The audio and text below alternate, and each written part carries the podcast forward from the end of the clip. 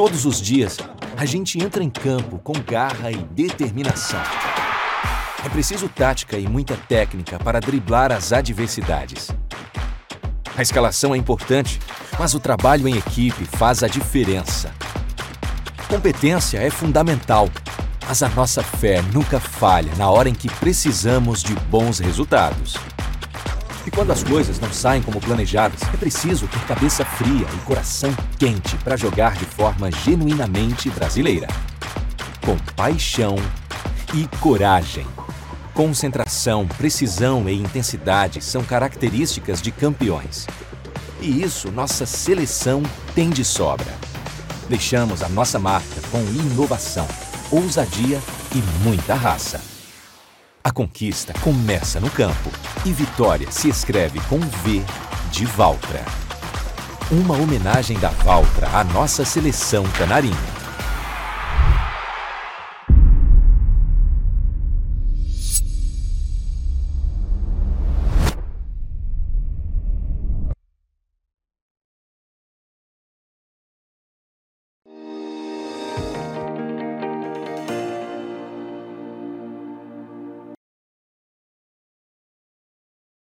Olá, bom dia a você que está ligado aqui no Notícias Agrícolas aguardando as informações de mercado. Temos informações do mercado do boi gordo. E vamos lá para Goiás, onde está o Renato Espiridião, pecuarista, ah, para tentar entender principalmente como o pecuarista está vendo essa evolução dos preços nos últimos dias, nas últimas semanas, na verdade. Ah, Renato, seja bem-vindo, meu caro. Muito obrigado por estar aqui com a gente, nos ajudar a entender um pouquinho dessa dinâmica do preço.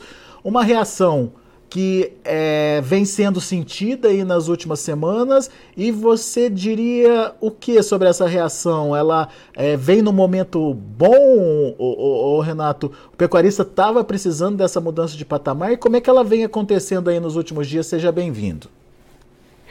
Bom dia, bom dia a você, bom dia a todos que estão nos, nos ouvindo. Bem, é assim, é, ela passou da hora, né? Vamos dizer assim, essa reação já devia ter vindo antes. A gente esperou por ela há mais tempo, mas ainda bem que ela está vindo, né? Era, já era esperado. A gente sabe que o boi de coxo, com o excesso de chuva, ele já está escasso, não tem mais boi de coxo, muito boi já saiu e ainda não teve tempo desse boi de capim ficar pronto para o abate, né? Então a gente está passando por essa lacuna entre o boi de confinamento e essa transição para o boi de capim. Então já era de se esperar que essa oferta fosse ficar reduzida e que o preço acompanhasse essa baixa, de, baixa demanda. Dá um exemplo para a gente do que mudou em termos de preço, em termos de valores aí nas últimas semanas, Renato. Bom, de 20 dias para cá, a gente tinha boi aqui em Goiás na faixa de 255, 260, 265 e esse boi hoje nós estamos trabalhando ele na faixa de 275 até 280, né? Então teve um incremento aí de quase 20 reais na arroba nos últimos 20 dias. Isso é um cenário bem positivo. No de vaca ainda melhor.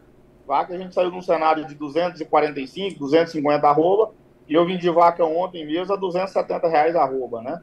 Então isso dá um, dá um ufa para gente que vinha de muitos dias com um preço ruim e realizando prejuízo. É, e, e, com a diferença, você estava me contando antes da gente entrar no ar, que antes não tinha procura, né? Agora os frigoríficos voltaram a ligar para vocês. Isso, né? É, principalmente, às vezes, aquele frigorífico menor que vive muito da vaca, né? Esse não tem mercadoria, esse está atrás e está pagando meio que o preço que o produtor tem pedido, né? Então, eu, eu vinha de uma semana tentando vender vaca 260, 265, e essa semana bati o pé firme, que queria os 270, o frigorífico teve que pagar. E já está querendo escalar gado para a semana que vem, e eu estou pensando qual o preço que nós vamos tentar ofertar esse gado no mercado, ver se a gente consegue algo a mais já. Muito bem. Bom, você vê isso como tendência, Renato? Uh, é, esse movimento dos últimos dias, dos últimos 20 dias, ele tende a continuar? O que, que você está percebendo aí? Eu acho que sim. Eu acho que a gente deve ter um incremento ainda até lá para meados de dezembro, até às vezes até final de dezembro. Houve um atraso das chuvas, né? Então eu acredito que não vai ter gado gordo de pasta ainda no mês de dezembro. Então eu acho que o mês de dezembro vai ser um mês crítico de gado gordo e a, a arroba tende a acompanhar essa questão dessa lacuna até o gado de pasto começar a chegar. Então, acredito muito que nós vamos ter uh, bons preços, voltar para patamares aí de boi na faixa dos 300 ou qualquer coisa acima de 300, como a gente não via já há algum tempo. Muito bem. Isso melhora o resultado do pecuarista no ano, Renato? Dá um, dá um alívio aí para o pecuarista, principalmente porque a pressão aconteceu bastante agora no segundo semestre também, né? Eu acho que não resolve o problema do ano, mas ele melhora, claro, né? Até porque a quantidade de oferta de gado gordo agora é muito pouca. A grande parte já saiu e o prejuízo a gente já teve ele, né? Então, mas todo aumento ele é, ele é ótimo e a gente conta com isso para tentar poder passar um final de ano com menos conta, né? Porque esse ano realmente foi um ano difícil, um ano em que o, a carcaça vinha muito cara, o boi vinha magro vinha muito caro, o grão vinha muito caro e a gente não teve essa precificação da rua. Então eu acredito que foi um ano de aprendizado, um ano onde a gente, de forma alguma, para frente, a gente deve começar a fechar boi sem ter uma opção de trava, sem ter uma opção de fechar. E eu acho que aquele que não travar não deve fechar boi o próximo ano, porque o ensinamento desse ano foi muito doloroso. É, é, a gente viu é, sendo totalmente diferente né, do, dos demais anos, dos anos anteriores. Né? Momento que era para o boi, é, pro, pro preço cair, o boi estava subindo, momento que era para o preço subir, a, a, a cotação estava caindo, enfim. Foi tudo fora da curva esse ano, né, Renato? É, esse ano, quem entendia de mercado deixou de entender, né? A gente brinca assim. Então, a gente começou a não, a não saber o que está fazendo. Isso é muito ruim, né? você trabalhar sem um planejamento. E grande parte disso, às vezes, é falha nossa. É, a gente teve cenários anteriores onde a gente travou o boi e o boi subiu e aquilo contrariou algumas pessoas, mas esse cenário que a gente passa hoje, é, deixar de ganhar muitas vezes é lucro, né? Então a gente tem que começar a travar o boi antes de fechar. É, eu te falo por mim e alguns amigos próximos que a gente tem conversado muito, que dificilmente alguém para o ano que vem vai travar boi, vai fechar boi se não tiver travado o valor da roupa. Muito bem. Estratégia do próprio pecuarista também tentando se precaver aí dessas oscilações de preços.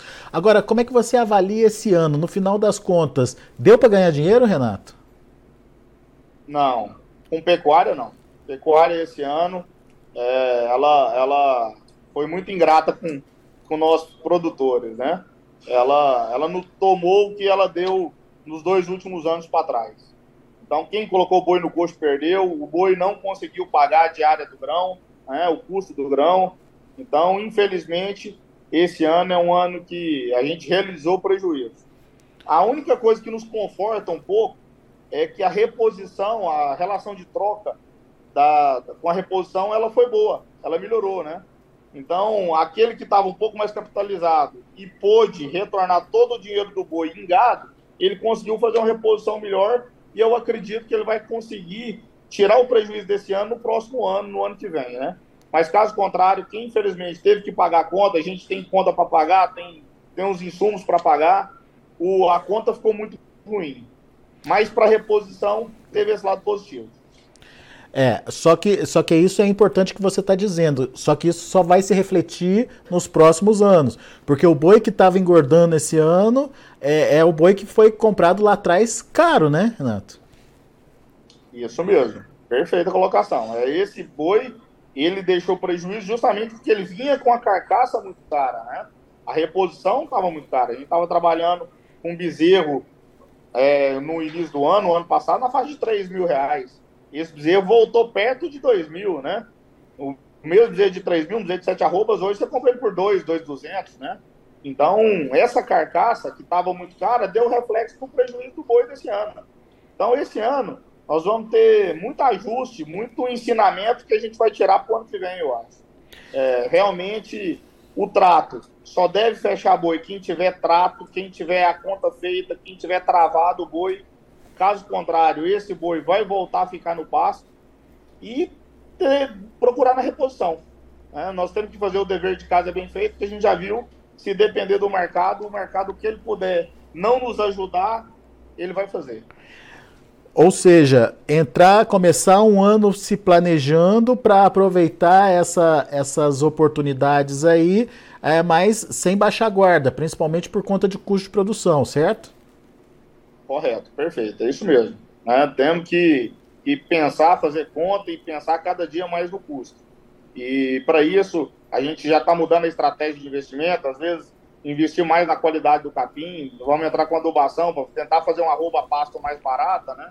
Então, essa estratégia, muitos produtores já estão conversando na questão de baixar custo, às vezes diminuir lotação, diminuir ocupação diária, né? Porque muitas vezes a gente sabe que para aumentar a ocupação você tem que entrar no grão, então o grão, o boi não está precificando o grão para que seja viável a conta. Então eu acho que esse ano vai ser um ano de mudança de estratégia do que vai acontecer em 2023.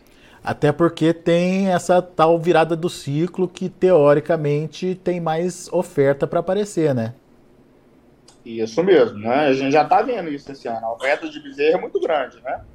Então a gente tem que ficar muito atento com essas mudanças de mercado e esses ciclos que geralmente na pecuária ele acontece de dois a três anos, ela, ela dá essa mudança de chave. Às vezes tem hora que melhor para cria, melhor para recria ou melhor para engorda. Então a gente tem que estar atento. E cada dia que passar, a gente vê que, que os melhores projetos têm feito todas as etapas, né? Para poder fazer um ciclo mais, mais uniforme e às vezes não correr o risco de perder naquela etapa que naquele momento você esteja produzindo. Muito bom. Dicas importantes, então, Renato Esperidião, pecuarista, tem tradição, Renato sabe do mercado, conhece bem esse mercado, trazendo aqui as informações para você que nos acompanha. Meu caro, obrigado, viu, pela participação mais uma vez conosco. Vamos torcer para que realmente seja um ano mais planejado por parte do pecuarista e que de fato ele possa é, voltar a ter margens mais positivas aí na atividade, que é isso que importa, né, Renato? Ninguém trabalha ah, para ficar no vermelho, para ter prejuízo, né? É isso mesmo, né? É sempre bom falar com vocês. E eu acho que num ano igual de 2022, de muita incerteza, essa troca de informação nos ajuda a tomar decisão e é sempre muito importante o que vocês fazem por nós de levar esse conhecimento para ajudar a gente poder ter um pouco mais de discernimento do mercado. Um abraço e até a próxima. Valeu, Renato. Abraço. Tá aí, Renato Esperidião, pecuarista lá de Goiás, trazendo um pouquinho da realidade do ano para é, a gente entender como é que foi a dinâmica. Uh, o gado, o, o, o animal que estava engordando foi comprado lá atrás muito caro. O trato, a dieta não foi das mais baratas, apesar de uma recuperação, de uma melhora aí em relação a anos anteriores. E é, na contramão disso tudo, o boi despencando. É, isso acabou gerando aí as tais margens negativas é, na visão aí do Renato Esperidião. A gente agradece muito a participação do Renato e antes de encerrar aqui, deixa eu passar para vocês os números de negócios lá na B3. B3 trabalhando no vermelho hoje, dezembro R$ 304,50, queda de 0,15%. Janeiro R$ 308,00, queda de 0,23%. Fevereiro R$ 308,00 sem alteração. Indicador CPEA fechou o dia de ontem, dia 24, a R$ 293,95, com alta de 3,63%. A indicador também é, registrando aí essa retomada no movimento de alta. A gente vai ficando por aqui, agradeço a sua atenção e audiência. Daqui a pouco tem outras informações e outros destaques para você aqui no Notícias Agrícolas. Se inscreva em nossas mídias sociais no Facebook Notícias Agrícolas, no Instagram arroba Notícias Agrícolas e no nosso Twitter arroba Notiagre. E para não perder nenhum vídeo, não se esqueça de nos acompanhar no YouTube e na Twitch Notícias Agrícolas Oficial.